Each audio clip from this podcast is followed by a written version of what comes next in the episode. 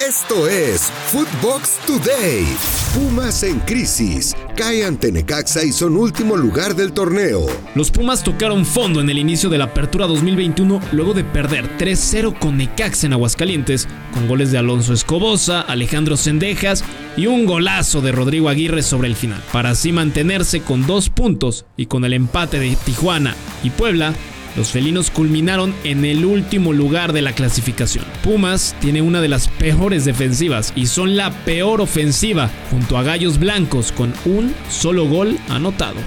Se estrenó Floria con Tigres. El delantero francés Floria marcó su primer gol en el fútbol mexicano al hacer el tercer tanto de Tigres en la goleada 3-0 al Querétaro en el Volcán, dejando atrás el tormentoso inicio en el que incluso se fue expulsado en su presentación. El triunfo de los felinos es el segundo en la era de Miguel Herrera con el equipo. Nicolás El Diente López se destapó con un doblete. Lo mejor de Footbox. En Footbox Club, André Marín y el ruso Brailovsky analizan el despertar del tigre francés. Qué buen gol metió el francés, ¿no? ¿No? Para, para reivindicarse un poco, se lo estaba esperando ya hace un par de jornadas y encima de todo la expulsión no lo habrá ayudado mucho. Le digo una cosa, no quiero empezar con las críticas porque yo no tengo nada contra los franceses, al contrario, cada vez que fui a, a ese país me trataron de maravilla.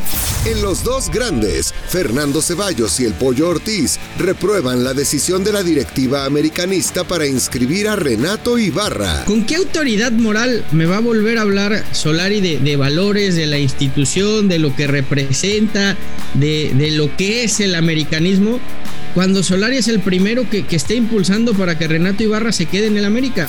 Lo mejor de Footbox. Gustavo Mendoza tuvo un tiro directo con el delantero de Cruz Azul, Santiago Jiménez. Final de cuentas no se pudo coronar de liga con Cruz Azul porque ha tenido otros muchos títulos y la verdad es que eso como que me motivó aún más porque quería que el apellido Jiménez eh, quede en la historia de Cruz Azul porque nosotros nos sentimos identificados con Cruz Azul.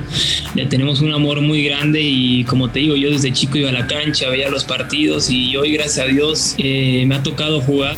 En Flores de la Cancha, Brenda Flores platicó con Elizabeth Patiño, periodista deportiva que ahora empieza su camino como directora técnica si de pronto son, son visoriados y hacen cosas buenas, creo que se puede venir un futuro bastante prometedor y seguramente pasa con, con Guerreros de la Plata y con varias terceras divisiones más dentro del fútbol mexicano y segunda división y, la, y la segunda Premier, que es la que, la que asciende. Entonces, me gustaría Europa, por supuesto. Cinco años, no sé si llegue Brenda eh, en cinco años, pero estoy segura que si seguimos por este camino, tarde que temprano va a llegar. Bayern Múnich sigue conquistando el fútbol alemán con nuevo título.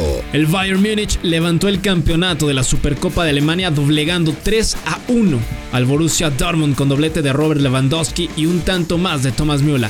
Por el Dortmund descontó Marco Royce. Este es el noveno campeonato de los bávaros en la Supercopa, siendo la escuadra más ganadora de este trofeo y seguir con la hegemonía que tienen en el balompié teutón, ganando todos los torneos en los que se presentan.